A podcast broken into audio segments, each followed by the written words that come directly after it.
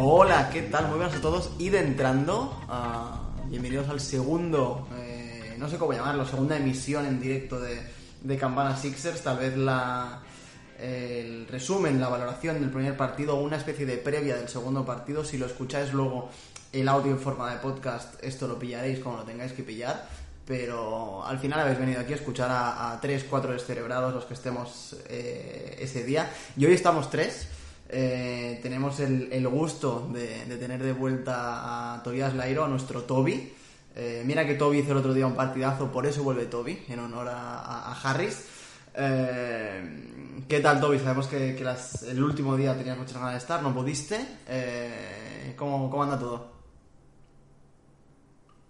Santi, Emilio, ¿cómo estamos? ¿Todo bien? La verdad, bien, contento. Eh, los estuve acompañando y, siendo un espectador más el otro día. Y bueno, hoy ya un poco más repuesto puedo estar con ustedes. Así que bueno, contento y, un poco ansioso también de lo que puede llegar a venir.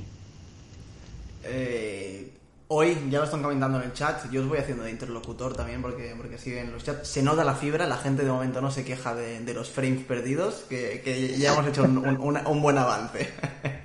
sé que el otro día Toby lo, lo, sufrió bastante desde, desde el lado de los espectadores, o sea que, que vale la pena, vale la pena. Eh, tenemos de vuelta a, a, al que siempre está ahí, a, al, al, indispensable Emilio Guerrero. ¿Qué tal, Emilio? ¿Qué pasa, Santi? Algún día no estaré, también te lo digo, que hay que tomarse un descanso. Hoy a Sergio lo hemos mandado a que vea la entrevista de nuevo de Doc Rivers, esa que tanto rédito le sacó. A ver, a ver si para el Game 3 nos trae, nos trae noticias nuevas. Que buenas noches, gente, y vamos a hablar un poquito de los Caesars, que es lo que toca. Eh, Toby, el otro día pudiste seguir el partido con nosotros. Eh, empezamos un poquito haciendo, como siempre, ¿no? Impresiones generales. Eh, ¿qué, ¿qué, te pareció eh, a ti que, que pudiste, pudiste, verlo más tranquilo, más, más como espectador, sin tener que comentar? Este primer partido contra los Wizards, que como comentábamos Emilio y yo, uh, fue un partido en el que seguramente destacó un poquito el óxido del equipo, ¿no? Costó, costó empezar, pero bueno, se sacó adelante. Eh, ¿cómo, ¿Cómo te deja ese primer partido de cara al resto de la serie? A ver, creo que es doblemente positivo porque se ganó incluso sin jugar del todo bien, ¿no? Ya hemos visto que, por ejemplo, sin ir más lejos, eh, Utah, que fue el mejor equipo de la temporada regular, comenzó perdiendo contra un equipo también venía el play-in. Y los primeros partidos siempre son difíciles porque es cuando el, quizás el inferior, que en este caso era Washington en la teoría, ¿no? Eh, llegaba sin, sin mucho que perder y en ritmo y Filadelfia, bueno, tenía que volver a mecanizar y, y meterse en modo playoff después de no solo una semana de descanso, sino que ya los últimos partidos se venía dosificando bastante. En línea general me parece que fue un buen partido de los Sixers. Hay algunos aspectos para mejorar que seguramente ahora vamos a tratar, pero entre que, se jugó decentemente bien para hacer un primer partido de playoff, eh, lo muy bueno que, hizo Tobias Harris y, varios aspectos positivos de la rotación de Doc River, me parece que, es un muy buen primer paso y que bueno, a partir de ahora hay que reafirmar el ritmo y, y, seguir ganando a lo largo de la serie, ¿no? Eh, es cierto, se, notó ese, ese óxido que comentábamos eh, en la previa, se notó eh, ya no solo la semana de descanso, sino esos partidos que comentabas tú también, eh, Toby, que venían un poco con, con el piloto automático, ¿no? los Sixers, ¿no? Podríamos decir. Um, Emilio, tú y yo lo sufrimos en directo. Uh, sé que en caliente eh, las cosas se ven de otra manera, ¿no? ¿Qué, qué tal ahora después de, dos días de descanso, de, de verlo todo con, con, un poquito más de perspectiva? Pues muy bien, además, hablando con, con, otros aficionados de NBA, ya sean aficionados más average o aficionados de verdad de, de quedarse a ver los partidos por la noche, me decían que estaban viendo el partido de Filadelfia y aunque mitad del partido estuviera Washington por delante, incluso hasta yéndose al descanso uno arriba, o en los últimos minutos estando Filadelfia un poco con la goma en esos 6-8 puntos, que no vieron peligrar el partido en ningún momento. Y yo creo que es más nosotros que lo vimos desde dentro y sabíamos que era un partido importante por cómo se podría complicar la eliminatoria o alargar en función de lo que pasara en el primer partido. A mí me da la sensación, de mirando ya a partido venidero, que si Envid controla un poquito el tema de las faltas, los parciales van a ser tremendos. De hecho, estaba repasando el box score antes de empezar a, grabar y Envid tenía un más 20. Es decir, el, los quintetos de ambos equipos eran totalmente opuestos. Casi todo el quinteto de Washington era menos 14, menos 15, menos 17, excepto el trío Gafford, Bertans y Smith, que ahora hablaremos de, eso supongo. Eh, yo creo que estando los buenos en pista, controlando falta y un poco aprovechando los mil matches, yo creo que no debe peligrar la eliminatoria y de hecho yo creo que no debemos sufrir ninguno de los partidos. Por ahí justamente quería comenzar, por ese mm, fall travel en el que estuvo en beat, ¿no? Esos eh, problemas que tuvo para mantenerse en pista en, la primera mitad. Eh, antes de entrar ¿no? en cómo fueron las coberturas a Embiid, que, por ahí vas también, Emilio, creo que, es muy interesante cómo, cómo, le defendieron los Wizards. Em, me, me, gustaría poner en, bueno, como, has dicho tú, ¿no? Eh, los, los, minutos que se perdieron en el primer, tiempo fueron importantes. obviamente fueron un problema para el equipo, pero cuando tocó de verdad en el clutch, Envid estuvo ahí y de qué manera.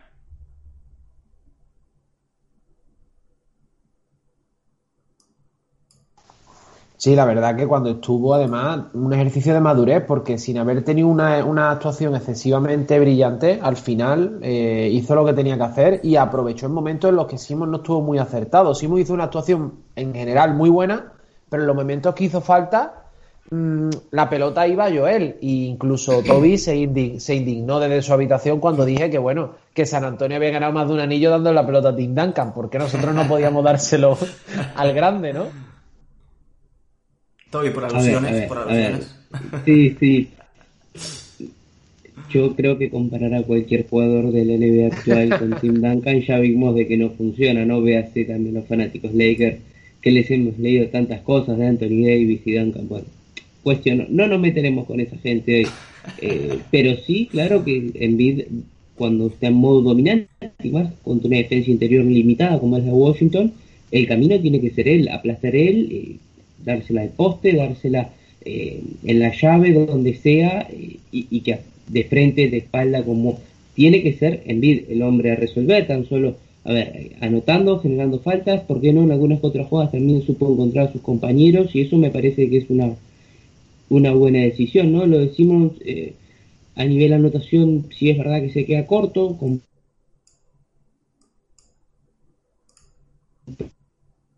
que ellos dos se mantengan más o menos en esos números y en bid sea en bid, el equipo va a estar bien. Pero bueno, para, quizás para el partido 2 podemos ver eh, más ajustes sobre Tobias Harris, lo cual probablemente van a significar más espacios para Ben Simmons y veremos cómo el equipo logra aprovechar todo eso. Totalmente cierto, por ahí, por ahí quería ir también, porque creo que, el equipo, más allá de los puntos de Envid, ¿no? que por supuesto siempre, siempre se echan en falta, em, creo que sufrió mucho ¿no? esa, esa falta de Envid en la primera parte. Por supuesto, gracias a, la actuación de Tobias Harris pudimos mantenernos en el partido y, acabar en la segunda mitad ¿no? E, imponiéndonos, pero creo que, queda muy claro ¿no? lo, que pasa cuando, cuando Envid no está en, cómo fue la primera parte de, Seth Curry y cómo fue la, segunda parte de Seth Curry, ¿no? Eh, no queríamos tampoco hacer el paralelismo directo, ¿no? Pero me recordó mucho a esos partidos en los que Embiid no jugaba y Redick hacía un 0 de 7. Eh, fue mucho, bueno, me, dio muchas sensaciones esta, esto en la primera parte y en la segunda fue entrar en bid y sobre todo cómo le defendieron, ¿no? Creo que también es muy importante ver cómo, cómo le defendieron los Wizards, que ya entraremos en, si, me parece, si, nos pareció bien o no, ¿eh? pero em, esas ayudas ¿no? que hacían tanto Bertans como Hachimura, eh, que optaron eh, los Wizards por, por cubrir a Embiid con, con, ayudas de los aleros normalmente, dejaban muchos espacios para Seth Curry, para Danny Green, que, como he dicho antes, ¿no? en la segunda parte fue cuando hicieron el click que en la primera sin Embiid no fueron capaces de hacer. ¿no? Sí, yo creo que el primer tiempo, y al fin y al cabo lo que tú dices, acabó con buenos porcentajes, tanto Carry como Danny Green hicieron una gran pareja, se complementaron bien y aparecieron cuando tenían que aparecer, pero en la primera parte les costó muchísimo, pero creo que también porque al equipo le costó entrar en ritmo. Entonces, el hecho de no poder jugar un ataque estático como, como estaban acostumbrados antes de perder el ritmo, de empezar a dar descanso y de que la regular season se convirtiera ya en un, en un mero trance para empezar playoff Creo que eso no, ayudó ni a Danny Green para que lo encontraran en las esquinas con tiros favorables, ni para Seth Curry, obviamente con la ausencia de mi por tema falta, en cuanto a esos bloqueos y continuaciones que, hacía primero con Simon y después con el pick and roll que jugaba con, con, con Envy. Después la segunda parte, cuando se normalizó el tema de los minutos y el tema de las faltas, sobre todo en los pibos rivales, se pudo jugar más con Envid y yo creo que ahí es cuando apareció Carry. Carry al fin y al cabo una actuación sólida, pero entró un poquito tarde. El que no entró es Milton. ¿eh? Milton a mí me dejó muy preocupado en este, en este primer partido.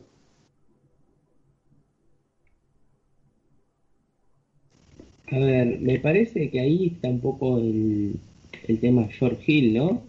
Que tenemos que, que puede ser que le vaya a sacar incluso más minutos de lo que pensábamos a priori por una cuestión de que, bueno, Tywin va a tener sus minutos, Howard, aunque no lo hizo nada bien, va a tener sus minutos, y bueno, Milton va a tener algunos minutos, pero me parece que George Hill en el puesto ese del 1-2 eh, se puede complementar un poco mejor con lo que da el equipo, al menos en esta serie, ¿no? Eh, ellos tienen a Westbrook y a Bill que van a jugar muchos minutos y que se necesitan menos defensores competentes como para limitarlos lo máximo posible y Gil en ese caso además siendo un jugador con experiencia en playoff eh, puede encajar mejor que Milton que bueno es un anotador lo sabemos tiene puntos en las manos pero Korkmaz también jugó el otro día y, y en playoff no hay minutos para todos porque los titulares juegan más.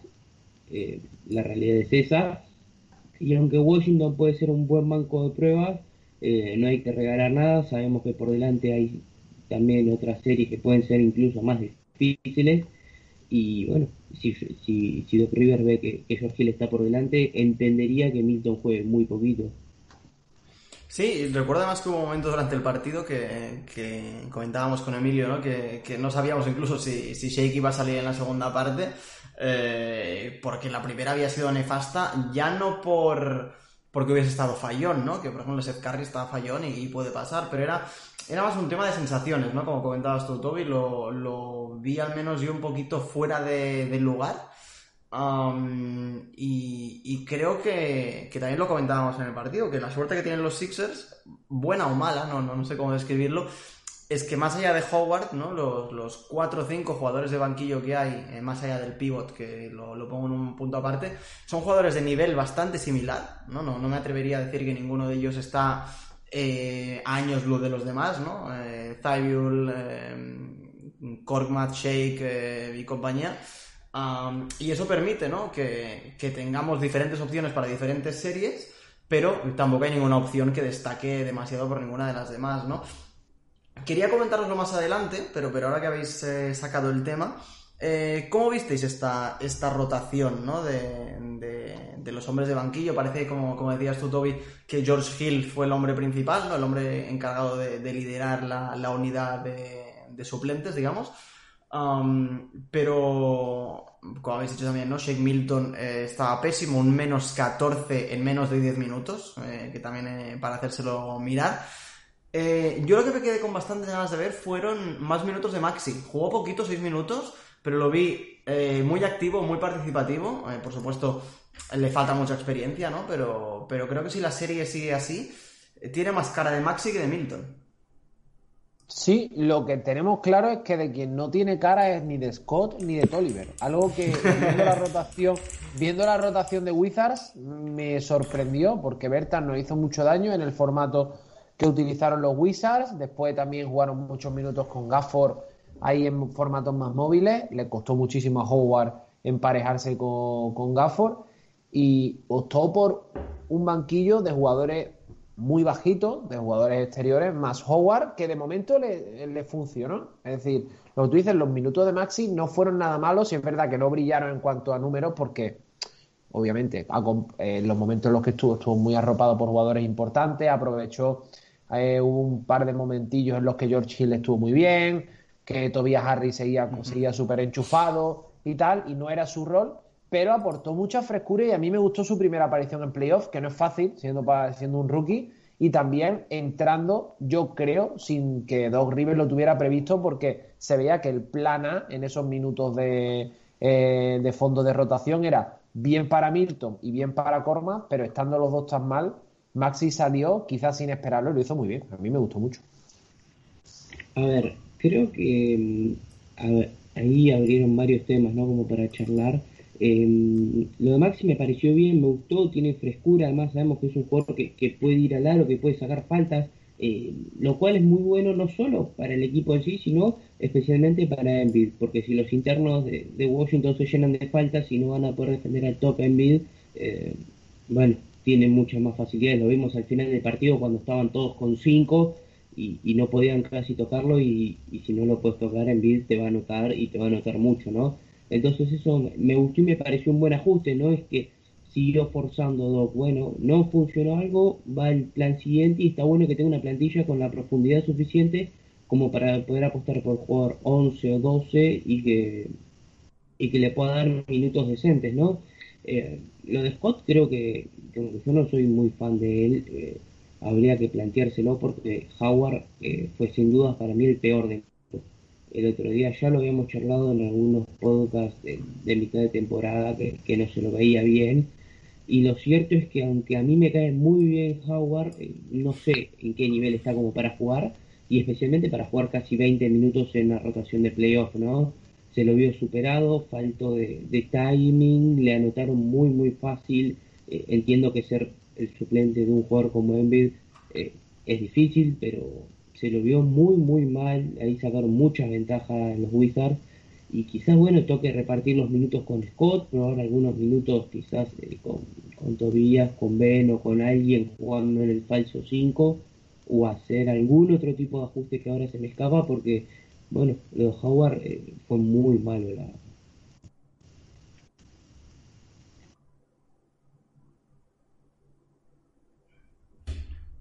eh, no te oigo yo, Emilio. Yo tampoco. Ah, es que me he silenciado, he sido tan educado que me he silenciado para, para escucharos. Eh, él decía, que decía que no, no, me extrañaría, no me extrañaría ver a, a Ben Simon de falso 5, como bien dice, por el rendimiento de Howard, en próximas eliminatorias, ¿eh? y más cómo le está funcionando George Hill, cómo está entrando Milton, cómo está entrando Maxi. Al fin y al cabo, si juega más pequeño, eh, también puede ser un momento para decir, no estás, no está, en momentos que no esté en vida en pista, obviamente, para probar y para tener a Simon en emparejamiento favorable muy cerca de canasta, que es donde él más tiene el foco anotador. No me parece, no me parece una mala solución. Hay que ver cómo está Scott físicamente, que es lo que dice Toby. Ya lo hemos hablado en otros podcasts. Cuando, cuando él ha estado, cuando él ha tenido minutos, no lo ha hecho bien, salvo partidos contados como aquel en el TD Garden. Eh, que hizo, creo que hizo 4 de 4 en triples, que cuando, cuando fue que hizo Envy una actuación monstruosa que se ganó este año allí, primer partido que se jugó allí. Eh, salvo ese partido, yo no le recuerdo un gran partido a Scott. Y si es verdad que si hay que utilizarlo, yo preferiría utilizarlo en partidos en casa porque siempre se. como que tiene una conexión con la afición, se, contagia y tal, y puede tener un, momento playoff. Pero tampoco lo veo con consistencia para entrar en esta rotación y más con la falta que nos hace viendo el nivel de, de Howard. Además, ¿no tenéis bastantes ganas de ver a, a Simmons con los pequeños, con, los disruptores, con, Maxi y con Milton. Eh, esos tres juntos, tal vez eh, poner a eh, en el 3 para dar un poquito de, equilibrio defensivo y en el 4 pues Cormac mismo, una, una, alineación total de banquillo absoluta, ver qué pasa ahí, pero lo que sí que creo es que lo que hemos comentado muchas veces, el otro día por circunstancias como comenta eh, Rob en el chat, de faltas de, de quedaron eh, quintetos en pista un poco extraños a veces, ¿no? Demasiados minutos de, de y de, y de Howard juntos, que ya sabéis que es algo que yo cuando lo veo me da urticaria. Ah, y fue entonces, ¿no? Cuando, cuando acabó eh, destapándose Tobias Harris y, haciendo esa primera parte espectacular, ¿no? Que, que, nos mantuvo en el partido.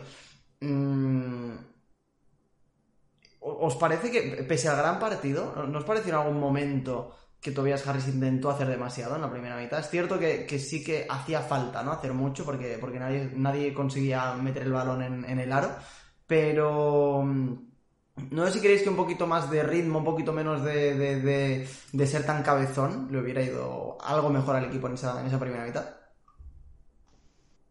Sí, puede ser. Yo lo que pasa es que creo Bueno, Toby, dale, dale tú. Ahora ya después digo yo lo que tenga que decir, que es menos importante. No, te dejo, dale esto. La, magia del vivo, dale. Vale, nada, nada, una cosa rápida. Sigo que simplemente yo creo que es que no estamos acostumbrados, eh, y yo creo que estamos mal acostumbrados, en el buen sentido, a que los Caesars, pese a momentum de ciertos jugadores, eh, ha podido seguir ganando partidos y llevando los partidos adelante por el juego coral y con el plan establecido. Pero hay otros equipos que sí aprovechan el momentum de jugadores, como el otro día el propio Bradley Bill, que tuvo cuatro o cinco minutos excelentes y aguantó al equipo eh, prácticamente ante la racha de Carry Green. Y yo creo que eso es lo que se intentó con Tobías. Lo que pasa es que, claro, en Tobías se ve todo más forzoso porque no es un jugador que le fluya tanto el básquet como a los Bill, a los Lillard, a los Carry, que le sale natural. Entonces, cuando se hace un excesivo uso de Tobías, parece que se está jugando el Tobías sistema y a veces queda un poco regular. Obviamente no es de ese nivel de jugador y parecía que estaba forzado, pero para mí bien forzado porque eh, Filadelfia lleva años que no aprovecha esos momentos importantes de jugadores. Lo, lo, hacíamos mucho con Jimmy Butler en esa media temporada con playoff, que cuando estaba eran balones a Jimmy y ahí acababa el mundo, lo sigue haciendo Miami. Y yo creo que por eso nos extraña un poco, pero no lo veo mal. Eh, no salió del todo bien, porque sí es verdad que cuando se hizo un uso excesivo de Tobias Harris cuando pegó el frenazo, él se fue muy rápido a los 30 puntos y al final acabó con 37. La segunda parte fue más flojita, pero bueno, también es que es muy difícil tener una actuación de Tobias Harris de, de, ese nivel. A ver, em, creo que, que, es una buena noticia, ¿no? Al fin y al cabo que Tobias Harris pueda tirar del carro y probablemente a ver, más reemplazando la imagen que vimos el año pasado en la burbuja, que fue realmente muy triste. Eh, había sido muy, muy malo. Tuvimos varios podcasts también haciendo catarsis al respecto. Eh, pero esta imagen donde, bueno, hay veces hasta pueda tirar de más, pero se lo ve más animado, con, con más ganas de, de, hacerse cargo del equipo, me parece que es una buena noticia porque, como bien sabemos, Filadelfia tiene encima una grandísima figura, pero que no es un anotador natural o al menos que no es lo que primero hace con el balón. Y Envid, bueno, el otro día tenía problemas de faltas, a veces lo van a doblar y como sabemos que su juego más quizás en el poste, puede existir la, la chance de que traten de neutralizarlo un poco y haya que sacar otras variantes y bueno, ver, ver esa versión de Harry casi en 40 puntos, apareciendo cuando más se lo ha necesitado y especialmente anotando esos puntos para que el equipo gane, me parece que es una muy buena noticia en general para Filadelfia. Sí, sí, la verdad que, que Harris estuvo ahí, supo, supo perdón, cuando, cuando dar ese paso adelante, ¿no? Que en otras ocasiones le hemos eh, echado en cara, ¿no? ¿no? No tener ese, ese puntito de, tal vez de impulso, ¿no? De, de, ofrecerse y echarse el equipo a la espalda en, en ocasiones extremas, ¿no?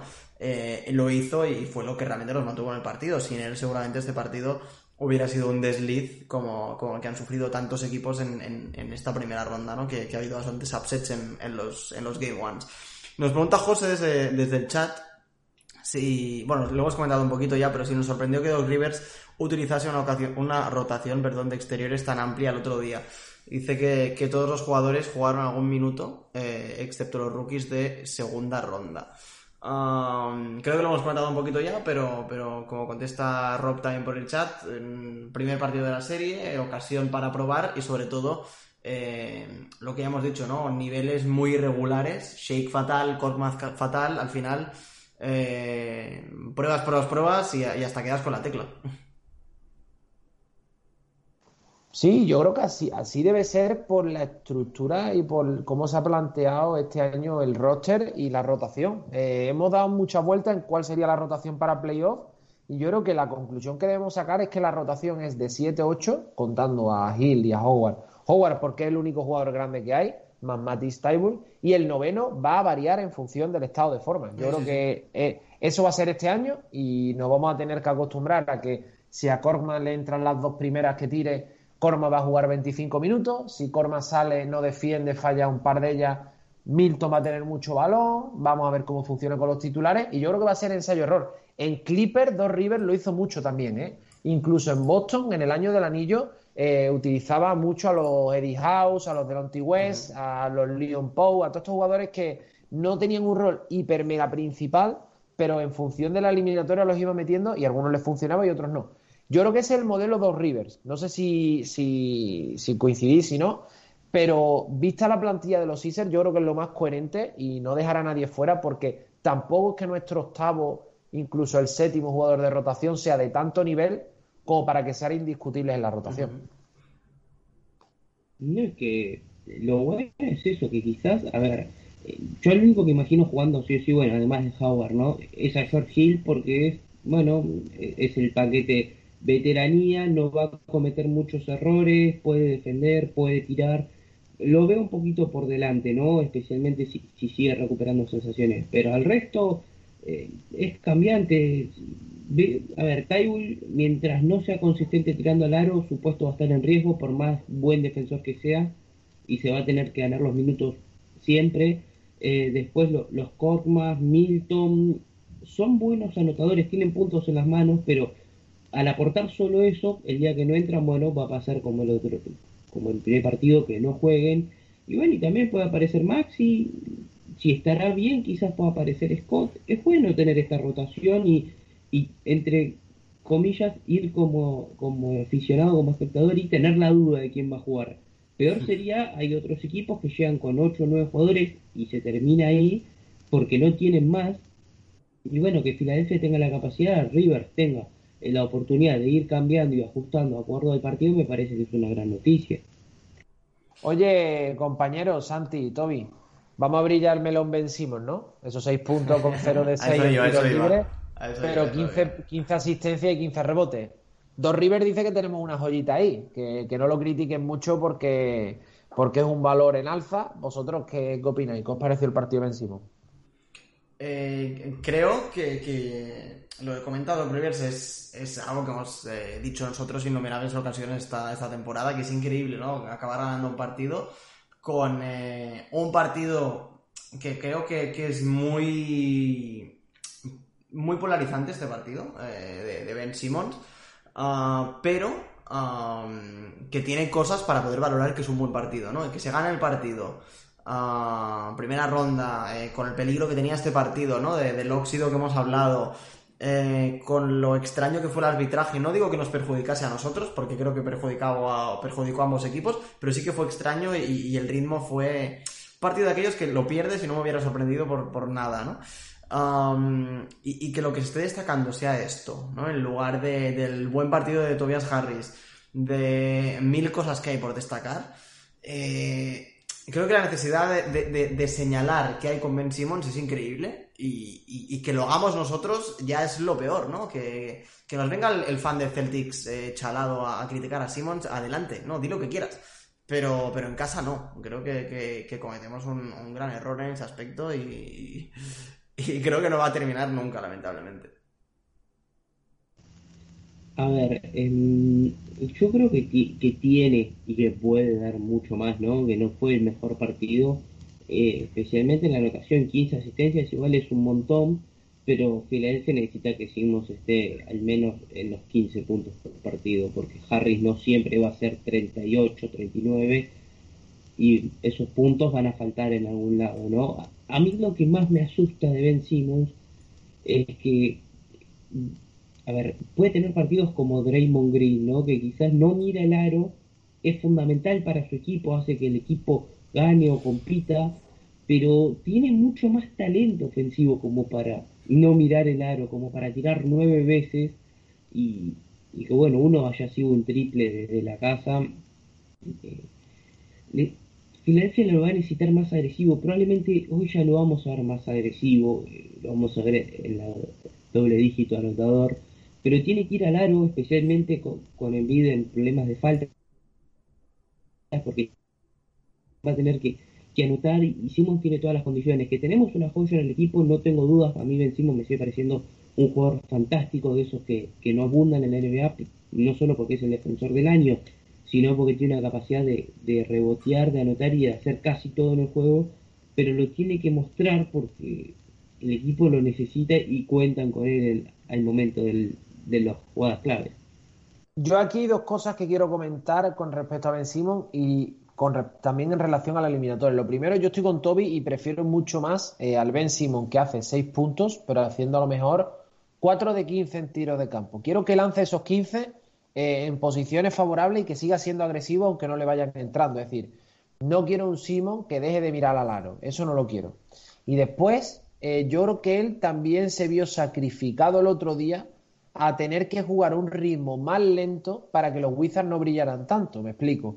Si tú pones un partido en correcalles, eh, Westbrook e Ace Smith están en su salsa. Y es la única manera que yo creo que tienen los Wizards de meterse en el partido y en la eliminatoria. en un ritmo más lento, con algo mucho más pausado, con un ataque estático, involucrando a Envid, involucrando a los tiradores. Ahí es donde yo creo que los Sixers es donde pueden sacar más ventajas. Y de hecho, es lo que hace Ben Simon en la segunda parte con, con Seth Curry y con Danny Green. Sí es verdad que está muy, muy fallón en las transiciones, incluso había varios 3 para 2, 2 para 1, que no se resuelven bien, pero en el ataque estático, eh, la segunda parte, Green y Curry están mucho más involucrados, están mucho mejor, gracias a Simon. Yo estuve viendo el partido y me dio muy buenas sensaciones y no me quise meter en el box score para no ser tramposo. En plan de decir, bueno, ves a un tío que lleva unos números espectaculares dice, ¿qué partidazo está haciendo? No. Me metí un par de veces para ver la falta que estuvimos comentando de cuánta llevaba Len, cuánta llevaba Envid, cuánta llevaba Gafford y cuando terminé el partido digo, ostras, he visto el box score de Simon y me cuadra con el partido que ha hecho. Y me dio mucha alegría, pero me parecieron pocos tiros de campo y de verdad quiero un Ben Simon mucho más agresivo. Espero que en series posteriores, sobre todo en series a lo mejor contra Knicks, si nos encontramos con Knicks o contra Hawks, que necesitaremos mucho más ataque a campo abierto, más agresivo. Ahí sí Ben Simon, lo que dice Toby, aunque se marque partido a los Draymond Green, pero yo lo quiero con 10-15 tiros de campo porque Tobias Harris no va a estar a este nivel siempre. Hmm. Creo que nosotros, que somos uno de.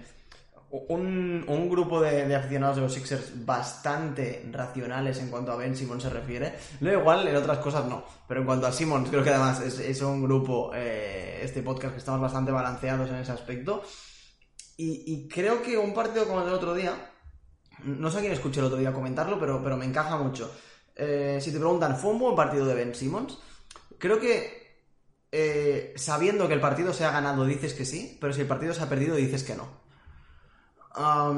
y, es un poquito lo, que comentaba antes, porque tiene eh, mm, cosas muy buenas este partido en esas 15 asistencias. Generó 42 puntos con las asistencias, que es una burrada. O sea, de las 15, 12 fueron triples y 3 tiros de 2. O sea, la, capacidad de buscar esos lanzamientos es increíble o tal vez fue algún 2 más 1, porque no sé exactamente cómo lo cuenta, pero bueno, eh, la, capacidad de buscar opciones y, la proporción de, puntos por asistencia es increíble. Eh, es como si casi todo fueran triples. Eh, por supuesto, hizo una buenísima defensa sobre Bill, luego lo, podemos comentar más en detalle, pero como comentaba esto Emilio, limitó mucho los aspectos del juego de, de los Wizards que podían hacerlos volver a entrar en el partido, ¿no? limitó mucho a Bill. Eh, frenó muchos correcalles, eh, estuvo muy atento a las ayudas también, eh, creo que estuvo muy atento en defensa. Y, con Simmons a veces siempre le vamos a echar en cara que no sea más agresivo porque es algo que tenemos muchas ganas de que ocurra, ¿no? Pero a veces me tengo la sensación de que pasa lo contrario de lo que pasa con Anteto. Anteto está muy, muy centrado en el ataque y lo liberan mucho en defensa. Y Simmons está muy centrado en la defensa y en ataque pasa más desapercibido.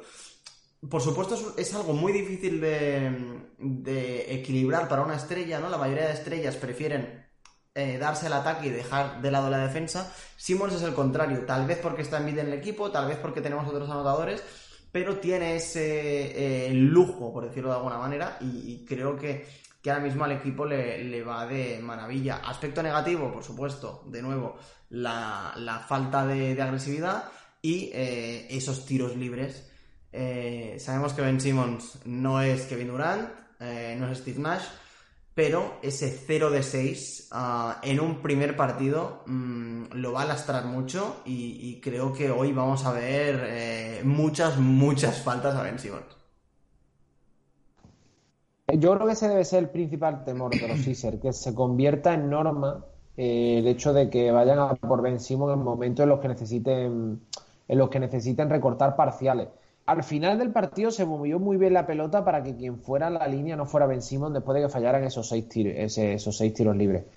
Eh, ya hemos visto cómo han empezado a hacerle hack a, ante Tocumpo, entre comillas, porque el hack ya está muy protegido con la protección de los minutos finales y todas estas reglas que pusieron para, para no comernos partidos de 25 tiros libres y, y que estuviera el reloj parado prácticamente 10 minutos. Pero en momentos importantes yo creo que es algo que hay que cuidar. Eh, los Sixers tienen muy buenos lanzadores de libre, Envide muy buen lanzador de libre, Danny Green, Curry, incluso Tobias Harry, un jugador que ha depurado mucho la mecánica en los últimos años. Y yo creo que Ben no es, es decir, uno de los grandes valores de Ben en los últimos años es que en esa faceta había mejorado, había cambiado la técnica. Yo me acuerdo de, no sé si había sido esta pretemporada o la anterior, que había vídeos suyos incluso de que del cambio de mecánica. Ya no hablo de los triples estos del gimnasio que nadie se cree, sino ya de temas de si iba a lanzar con la, con la mano izquierda, con la mano derecha, la posición respecto al libre. y, había mejorado. Es decir, lo que tú dices, nunca va a ser Kevin Durant lanzando tiros libres, no va a ser un tío que te vaya a hacer 11 de 12 en un partido. Pero ese 0 de 6 me pareció preocupante. Lo que me deja un poco más tranquilo que es una faceta del juego que él ya tiene interiorizada y que sabe que es un bonus a su agresividad al aro y no va a dejar de hacerlo. Es decir, necesita ir a la línea, necesita ser agresivo y por tanto va a seguir lanzando. Otra cosa es que eh, entre en barrena y en estos playoffs no levante cabeza y tenga unos porcentajes pésimos que lastren mucho al equipo. No creo que llegue a ese punto y no creo que lleguemos al punto de, en ciertos momentos de partido tener que sentar a Ben para que no, para que no empiecen con el ritmo de, de falta intencionadas. Bueno, creo que ahí el, tema va a ser, bueno, en este segundo partido, poder meter los primeros dos libres y, sacarse el estigma, ¿no? Que, va un poco por ahí. Eh, cuanto más faltas le hagan y él más falle, después sí se puede hacer una pelota. Pero mientras tanto, creo que, que tampoco es un aspecto al cual preocuparse tanto, pero hay que, hay que tenerlo ahí. No creo que sea de los aspectos principales que tengan que mejorar los Sixers, además es un tema puro y exclusivamente de técnica y de concentración individual, pero en el final del partido me parece que también se abusó un poco de darle el balón a Embiid porque si iba a la línea, bueno, iba a la línea Embiid y, y como que nadie quería que Simmons penetre por si le hacían falta. Ese es un tema que sí hay que hay que internalizar, ¿no? Simmons, eh, a ver, como bien dijeron, no es un gran lanzador, no es un lanzador de 0 de 6 tampoco, no lo va a hacer en la serie ni, en los playoffs, creo, un lanzador tan malo, pero tiene que tener la confianza en sí mismo para ir al aro y si tocan tirar libres, bueno, meter la mitad como mínimo es un primer paso como para tampoco lastimar las posibilidades del equipo, ¿no? Sí, y, al final también lo comentábamos Emilio y yo durante la, retransmisión. Eh, por muy malo que sea Simons tirando tiros libres, eh, lanza un poquito más de un 60%. Por supuesto es un mal porcentaje, pero no... Eh, no es malo que durante el partido le hagan faltas. Eh, al final, lo decíamos, ¿no? ¿Cuántos jugadores van a tener más de un 60% en tiros de campo? este año Zion Williamson y tal vez Rudy Gobert porque lanza dos veces por partido. Pero ya está. Entonces, eh, sí que es cierto que los momentos finales, ¿no? Que le hagan falta es una putada, porque es el típico jugador al que le vas a hacer falta a ver si falla uno y recortamos un puntito, recortamos no. Pero si durante el partido le van haciendo faltas, bienvenido sea. O sea, por mí ningún tipo de problema. Ah, y, creo que, que Simmons es algo que este año eh, estaba empezando a interiorizar. Yo lo había visto con un poquito menos de miedo eh, en cuanto a penetrar e, e ir a la línea. Ah, pero sí que es importante que no se le haga una bola, ¿no? Como dices Toby, porque un primer partido así, 0 eh, de 6, ah, yo creo que si se hubiera perdido ah, psicológicamente un partido así te, te puede lastrar bastante. no sé si queréis comentar algo más de, nuestros eh, chicos, pero sí que quería comentar un poco la, otra cara de la moneda, ¿no? Cómo fue el partido de los Wizards eh, y cómo, um, cómo esperamos que, intenten eh, reaccionar eh, esta, esta noche, ¿no? Um, como hemos dicho, en líneas generales, Simmons pudo tener bastante controlado a, Bill, Westbrook mm, intentó hacer de las suyas lanzando 17 veces, como es común, uh, pero, pero no entró en ritmo. Um, me sorprendió el buen nivel de Bertans desde el banquillo. Eh, creo que fue un jugador que, estuvo bastante bien y que además eh, tuvo buenas acciones en momentos concretos ah, que, de partido que, les permitió ¿no? E, engancharse en el encuentro. sí que es cierto que tuvieron muchos problemas de faltas en cuanto a los pivots ellos también, defendiendo a, a, Embiid, pero también a, bueno, a Howard cuando estuvo por supuesto, las ayudas eh, en, la segunda mitad, ¿no? Cuando, cuando Envid ya no estuvo con problemas de faltas, la manera en, que la, en la que le defendieron, perdón, no funcionó, con un pivot y un alero que ayudase. Eh, ya, hemos, ya hemos comentado, ¿no? Los, los espacios que, que, abrió para Seth Curry y para Danny Green. Eh, viendo todo esto, mm, ¿qué, tipo de, ajustes esperáis por, por su parte? Eh, me, parece, me parece demasiado atrevido utilizar ajuste y Scott Brooks en la misma frase. Ah, justo, justo es Scott Brooks. Es justo. Entonces, bueno, lo primero quiero desmentir que seamos los padres de Morati. No nos ha llegado ninguna notificación por parte de, nadie. y si es, no, no pasamos manutenciones. Y a partir de ahí, no sé, yo creo que seguirá. Yo creo que el partido perfecto para Washington en un segundo game es el primero, pero con distinto desenlace. Yo creo que no se va a encontrar en otra oportunidad, a no ser de que planteen el mismo partido, Envid siga tan torpe, porque yo creo que Envid es uno de los jugadores que más se le nota la inactividad, lo hemos comentado mucho, y estos últimos casi 10 días sin competir, entre lo que ha descansado y tal, se le notó, se le notó torpísimo, eh, incluso sacando falta, que es un genio, sacando falta, estuvo súper torpe, cayó en doble, hizo alguna que otra falta en ataque. Eh, pérdidas no hizo muchas, pero porque creo que el balón no pasó mucho por sus manos para, para que circulara. Cuando llegó a él era para acabar jugada. Y yo creo que eh, Washington hizo el partido perfecto. Cuando salió Bertans, Isa Smith y Gafford desde el banquillo, revolucionaron el tema. Bill, eh, el partido cercano al triple doble. Westbrook en su partido normal. rondando los 20 puntos, más de 12-13 asistencias. En el rebote estuvo más flojo, pero no es síntoma de nada. Y no sé, ¿qué más no pueden hacer? Hachimura estuvo muy clutch, eh, hubo dos o tres triples que, que metió Hachimura muy importantes. Menos 19 mm. Hachimura. Menos 19, pero ojo, ¿eh? no, no, que sí, que sí. En el cuarto cuarto enchufo dos triples ahí para aguantar el partido.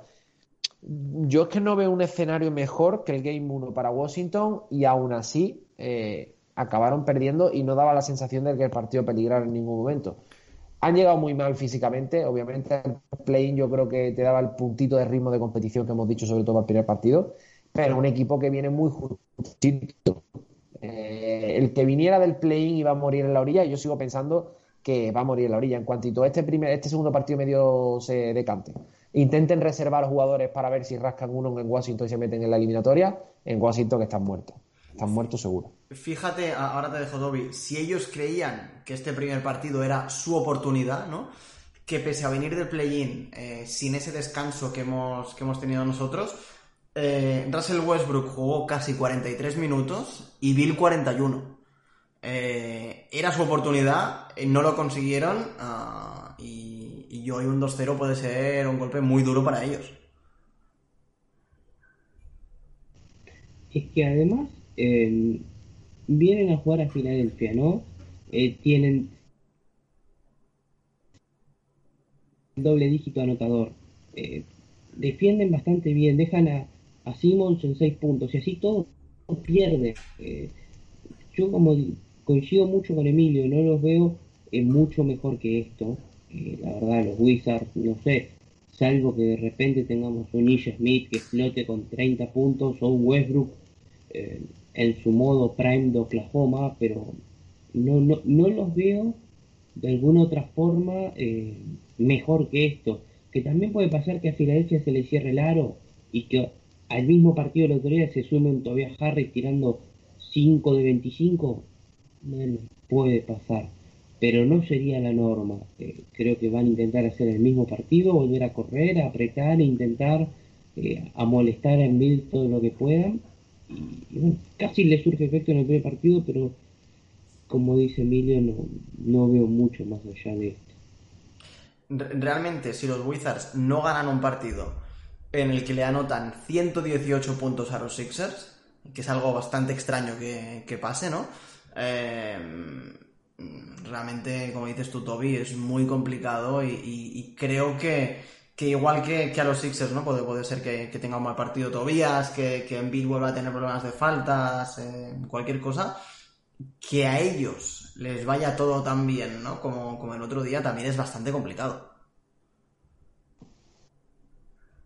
Por no decir imposible. Es que, a ver, tenemos que acostumbrarnos también a la grandeza. Estamos, llevamos muchos años en los que llegamos a playoff. Lo digo en serio, tío. No, los fantasmas los fantasmas que hablábamos el otro día, eh, es verdad. Es decir, hemos llegado muchos años creyendo que teníamos más equipo del que teníamos y que después por lesiones no nos han dejado ni competir o porque el equipo no estaba hecho por mil condicionantes. Este año va todo rodado, incluso grandísimas actuaciones de equipos que entran como séptimo, octavo o del play no les da, no les da porque por X razones, porque tenga una plantilla descompensada, porque haya llegado fundidos, porque simplemente en los emparejamientos no tengan cómo parar a nuestros jugadores principales.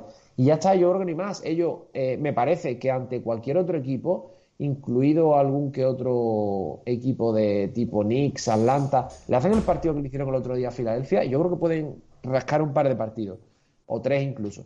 Pero es que lo, lo veo muy complicado. No es por quitarle, es por quitarle hype a la serie, porque al final vamos a ver todos los partidos y vamos a disfrutarlo y nos vamos a ver aquí en Twitch, estará en podcast y tal.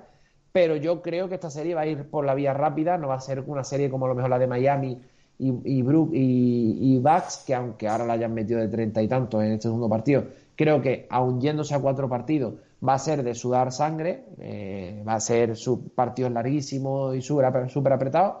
La nuestra yo creo que no va a ser así. No va a ser así. A ver, eh, hay que entender de que, sin menospreciar al rival, Filadelfia es mejor. Por algo terminó como el mejor récord del este y Washington terminó con récord perdedor y tuvo que ganarle un partido a Indiana para entrar. Eh, y hay diferencia en talento, por algo eh, Simmons es candidato al defensor del año y Embiid es candidato al MVP. Y, todas esas cosas pesan y, y como él dice, mira hay que acostumbrarse a llegar con el cartel de favorito. Es más, eh, contra Atlanta o contra Knicks, Filadelfia también va a ser favorito.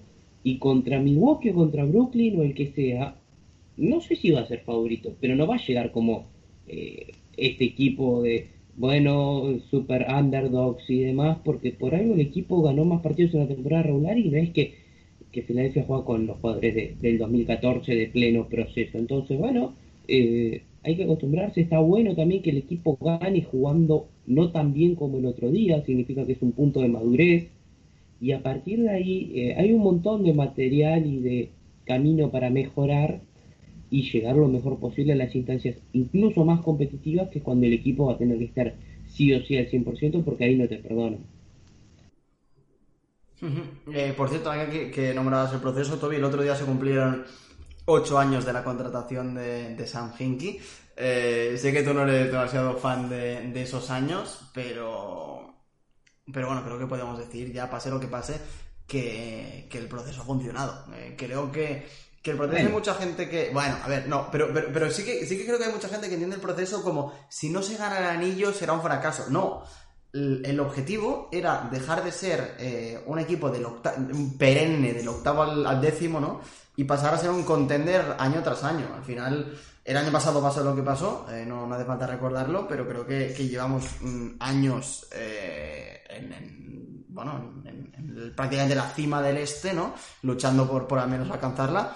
Y, y esa regularidad eh, es, es, lo que se buscaba y, y un poco lo, lo, que se ha conseguido.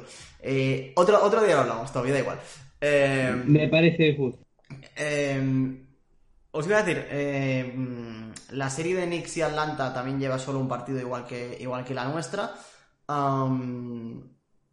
¿qué, ¿qué, esperáis de las otras series que hemos ido viendo? Comentabas tú, eh, creo que ha sido Toby, la, esa situación de, Milwaukee ganando a, Miami ¿no? en, ese, segundo partido por, por una paliza después de lo que ocurrió en el primer partido. En los partidos de Boston eh, contra los Nets, que en el primer partido dieron un poco de pelea, pero en el segundo ya um, un poquito se desinflaron. Eh, ¿Qué esperáis de las series? Y también, ¿qué queréis de esas series? ¿no? Porque no recuerdo quién, quién escuché el otro día que comentaba que, que, por un lado, ¿no? Me, me, encantaría que los, que los Celtics llevasen a los Nets a siete partidos y que fuese una serie dura y, y, y que llegasen cansados, ¿no? A esa segunda ronda frente a los Bucks, frente a los Bucks, perdón. Pero por otro lado también pienso que cuantos más partidos jueguen juntos para los Nets, mejor. Um, y si son cuatro partidos pero duros, casi mejor que siete. Que sean duros, ¿eh? pero que sean cuatro. Totalmente, totalmente de acuerdo. Yo, eh, ese equipo, no, decir, ese equipo, si algo está es descansado porque ha podido eh, ir variando a los. Ha sido por lesiones, obviamente, obviamente, pero lo que le falta es rodaje. Yo creo que a ellos, eh, lo que es como equipo y como plantilla, los máximos partidos posibles y además saber sufrir juntos, es decir, momentos importantes que te den empaque como equipo, le harían mucho bien, ya no solo para lo que pueda ser el anillo de este año, sino también para, para años venideros. Y lo que tú dices, eh, a lo mejor una serie dura, pero cuatro partidos, que vaya todo por la vía rápida, que no sea una cosa eh, demasiado, que no sea una catarsis, eh, para entendernos, yo creo que beneficia a todos sus rivales porque no creo que, que haya tiempo eh, material para que en ocho partidos cojan toda la química. Obviamente son buenísimos y cuando entran en trance eh, estás teniendo jugadores mm, top 15 de los tres de la NBA. Sobre todo en playoffs yo acortaría incluso un poquito más. Pero yo estoy mucho en tu línea. ¿eh? Yo prefiero que si Nets va pasando, que se encuentren los menos problemas posibles, porque quizás la primera vez que se encuentren problemas es cuando de verdad tengan el gran problema y puedan verse eliminados. Coincido totalmente por mí que pasen en cuatro partidos ganando de 30 y probando lo menos posible y que estén obligados a probar con Milwaukee, eh, que me parece es un equipo mucho mejor de lo que mostró el año pasado, muchísimo mejor, la verdad. Em, me parece que, además va a ganarle cómodo a Miami, lo tengo claro, lo dije antes de, que empiecen a jugar, que yo los veía muy superiores. Eh, y bueno, a ver, esa serie puede empezar antes también y, y no sé, eh, Atlante y los Knicks me parece están parejos eh, a los Knicks el otro se les escapó una chance que no podían dejar pasar de locales, eh, porque además jugaron bien, jugaron mejor que Atlanta, pero, pero bueno, eh, la diferencia de clutch entre un jugador clutch de verdad como Trey Young y Randall, ¿no? Me parece que, en playoff ese tipo de cosas se pagan mucho. Probablemente fue la diferencia de otro día entre Washington y Filadelfia, lo bien que, pudo haber cerrado en bid con respecto a si hubiese estado otro pivot común, ¿no? Vamos a poner genérico. Y bueno, es por eso que esos jugadores son tan buenos, ganan tanto dinero y son tan importantes para los proyectos. Entonces, eh, creo que igual Atlanta y Nueva York se puede ir a 5, a 6, a 7 partidos. Veo un pelín superior a Atlanta, especialmente con el factor cancha. Pero bueno, eh, una vez de que se terminen de matar entre ellos, pues esa serie sí va a ser pareja, pues son equipos parejos, terminaron con el mismo récord. Eh, el otro día se despidió el último segundo y más. Bueno, van a tener que llegar a Filadelfia, que se supone de que va a poder pasar bien a Washington. Y, bueno, ya cuando llegas a las finales del Este, no, vale elegir. A alguien le vas a tener que ganar, va a ser Milwaukee, va a ser Brooklyn en principio. Y, el equipo tiene que estar listo para el que sea, porque van a ser dos rivales eh, durísimos. Y probablemente quien sea campeón del Este, eh, tal como lo hablábamos hoy con Emilio por privado, eh, va a tener muchas chances de ser campeón de la liga porque veo a los tres equipos del este un, escalón superior a cualquier equipo del oeste, al menos a día de hoy. Eh, totalmente de, acuerdo contigo. Creo que la serie contra, contra perdón, entre eh, Hawks y Knicks es una serie muy bonita. Eh, ya no solo por, por, lo parejos que son ambos equipos, pero sino eh, por cómo han llegado hasta aquí, ¿no? las ganas que tenían ambas, ambas franquicias eh, ya sea por juventud, ya sea por años eh, que llevan sin pasarse por playoffs, como es el caso de los Knicks. Eh, vimos el otro día al Madison que, daba, daba realmente gusto verlo, verlo tan, tan lleno, ver a Spike Lee en primera fila, esos intercambios con Trey Young mandando callar a, la grada. una serie muy, muy noventera, realmente, y, y, una segunda ronda de los Sixers contra cualquiera de estos dos equipos también sería bastante noventera. Ya por, por nostalgia, ¿no? Eh, sería bastante chulo que fuera contra los Knicks. Una serie en este aspecto sí que muy, muy, muy de los 90, ya, ya por el nombre de los equipos. Pero, pero creo, sí que creo que sería como muy chula. Lo de comentáis vosotros, yo a los Nets los veo como como el típico villano de anime, ¿no? Eh, que cada vez que gana un rival se hace más fuerte, ¿no? O cada partido que pasa se hace más fuerte. Es, es célula de Dragon Ball. gana, gana uno y pasa a otro nivel. Gana otro y pasa a otro nivel. No, no. Eh, que se enfrente con Milwaukee segunda ronda, cuantos menos partidos jugados mejor. Y, mira, si ganan los Bucks, pues ganan los Bucks. Pero... Em, si ahora tengo que elegir rival de, de finales de conferencia, ahora mismo, ¿no? Mañana te tienes que enfrentar contra ellos. Me da un poquito igual pero de aquí tres semanas me dan mucho más miedo los Nets que los Bucks. Por ese tiempo, ¿no? E-, e-, ese tiempo de crecimiento, ese margen que tienen. Yo, voy a decir una barbaridad, pero creo que ambas eliminatorias van a preparar muy bien a Filadelfia de cara a la final de, conferencia, tanto Knicks como Hawks. Creo que jugar contra Hawks, eh, en un nivel más bajo, obviamente, es prepararse para un equipo tipo Nets con muchísima anotación, con jugadores muy versátiles que juegan rápido, que tienen de todo, eh, tener a un Treyán, a un Bogdanovic, a Galinar y tal, mucho poder ofensivo, y jugar contra Knicks es bajar al barro y bajar a esa serie noventera que tú has dicho. Yo creo que todo lo que sea el Madison en playoff suena al noventero, pero esto más aún, yo creo que esto serían eliminatorias muy cerradas, de aprender a jugar en momentos importantes. a lo largo de todo el partido, porque Thibodeau te va a marcar un ritmo que va a ser prácticamente como si jugara el clutch todo el rato, con el cuchillo entre los dientes y un ritmo lentísimo. Y yo creo que la de Knicks nos puede servir mucho para aprender en ataque a jugar en estático con Ben Simmons, algo muy cuestionado durante mucho tiempo, pero la de, la de Hawks, perdón, creo que nos puede preparar mucho a defender ese tipo de sistemas de, tan alegre, con tanto poderío ofensivo y no sé. La verdad que, me gusta mucho el camino de este año de los Caesars por temas de exigencia, por preparación y porque, hombre, eh, gusta que se empiecen a forjar nuevas rivalidades y que no sean siempre los mismos equipos de siempre. No siempre sea un Boston Miami, un Miami Sixer, un Miami eh, Bucks, no sé. Mola, mola que entren estos equipos y que estén por fin otros históricos ahí arriba. A ver, eh, este año probablemente no va a haber rivalidad con Boston o con Miami, porque para eso tendrían que pasar, ¿no? Lo cual es, todo un tema. Es decir, si, van a pasar papelones en primera ronda, bueno, no va a haber rivalidad posible. Ahora, eh, vamos a hacer cuenta que no comparaste a Galinari y a Bogdanovich con Kevin Durant y con esta gente. vamos a hacer cuenta que no pasó. Más entendido. Vale, más entendido. Eh, te compro lo de, lo de los modelos, ¿no? Eh, vamos a suponer de de que es así, pero a mí me parece que Atlanta sería un mejor rival para Filadelfia. Lo tengo claro, porque es un equipo que defiende menos, porque más allá de lo que puede representar Trey Young, que sí es un jugador muy, muy clutch y muy bueno, que lleva mucho el partido en sus hombros, eh, a todos los demás los veo un escalón abajo, y porque los Knicks pueden suponer un desafío hasta físico. Probablemente Filadelfia se le haga más fácil ganarle a los Knicks que a Atlanta.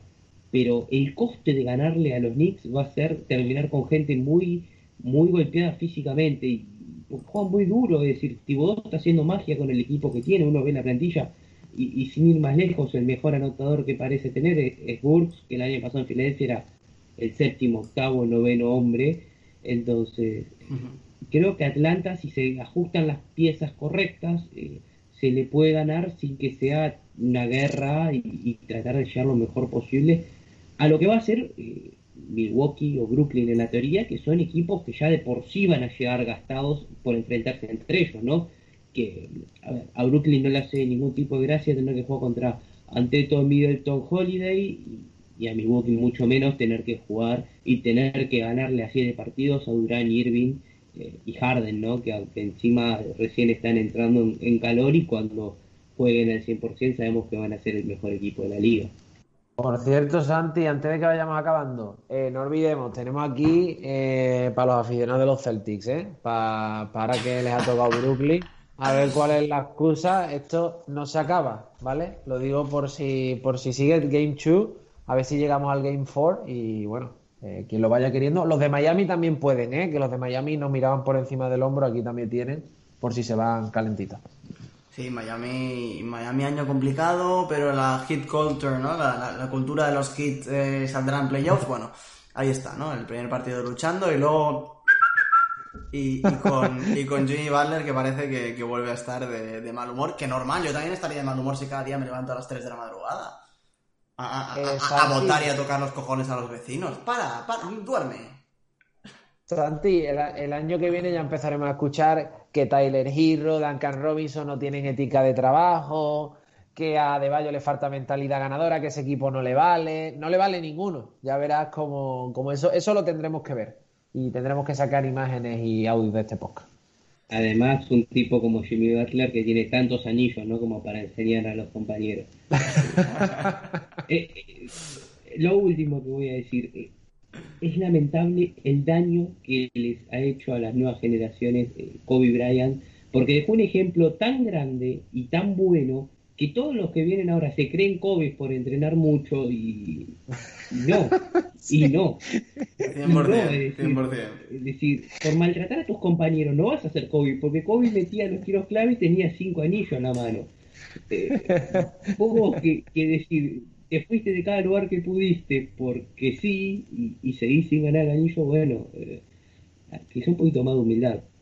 Y, espérate los locos que vendrán ahora después de la emisión de The Last Dance en Netflix el año pasado, ¿eh? que, que volvemos a empalmar con, con los locos de eh, eh, me lo tomé me lo tomé de manera personal, ¿no?